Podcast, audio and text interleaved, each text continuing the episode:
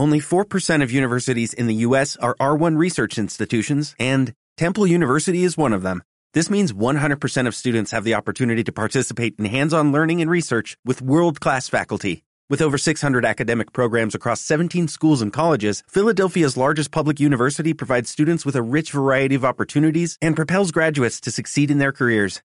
Temple University. Schedule a campus tour today at admissions.temple.edu/visit.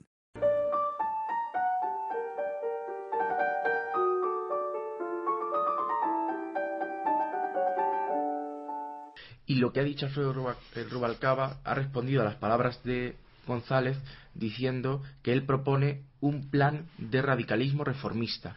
Que en el fondo fue lo mismo que hizo González en su momento, porque González arrastró, dice Rubalcaba, a toda la masa en un proyecto que en ese momento era radical, porque el PSOE en el 82 era escandaloso, viene a decir, para una España que eh, solo siete años antes eh, tenía a Franco en el poder era, era de vocación minoritaria, era el Felipe González de Suresne.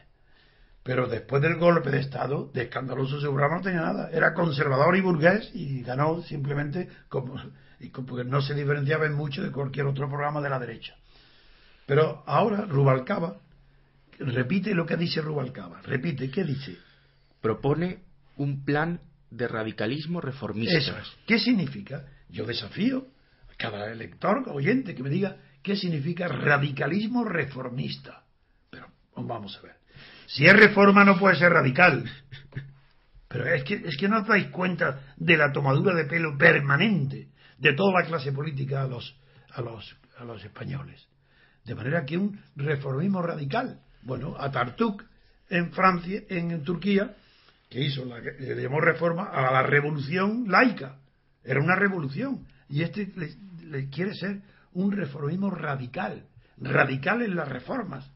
Bueno, entonces, si las reformas no son radicales, no son reformas. O son o no son.